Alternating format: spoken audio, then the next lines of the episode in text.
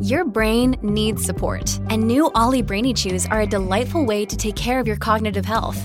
Made with scientifically backed ingredients like Thai ginger, L-theanine, and caffeine, Brainy Chews support healthy brain function and help you find your focus, stay chill, or get energized. Be kind to your mind and get these nootropic chews at ollie.com. That's O L L Y.com. These statements have not been evaluated by the Food and Drug Administration. This product is not intended to diagnose, treat, cure, or prevent any disease. Evernorth Health Services, we believe costs shouldn't get in the way of life changing care, and we're doing everything in our power to make it possible. Behavioral health solutions that also keep your projections at their best? It's possible. Pharmacy benefits that benefit your bottom line? It's possible. Complex specialty care that cares about your ROI? It's possible. Because we're already doing it. All while saving businesses billions. That's Wonder made possible. Learn more at evernorth.com/wonder.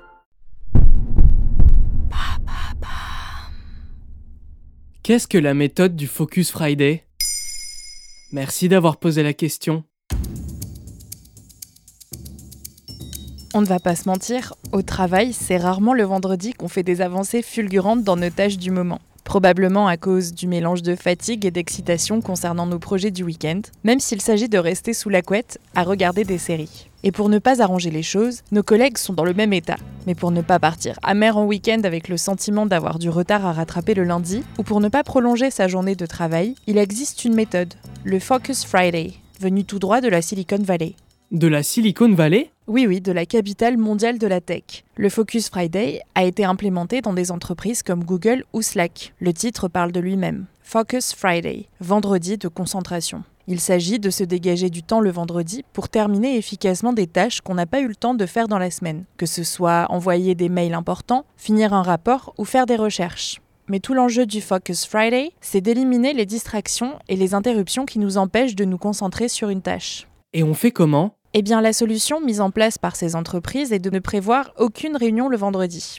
Les réunions en équipe sont utiles pour avancer dans le même sens et se coordonner, bien sûr, mais parfois leur multiplication nous empêche d'abattre du travail de fond, surtout depuis la pandémie avec le phénomène de la meeting inflation, une expression en anglais pour désigner l'augmentation du nombre de réunions, produit du travail à distance généralisé qui nécessitait plus d'efforts de coordination.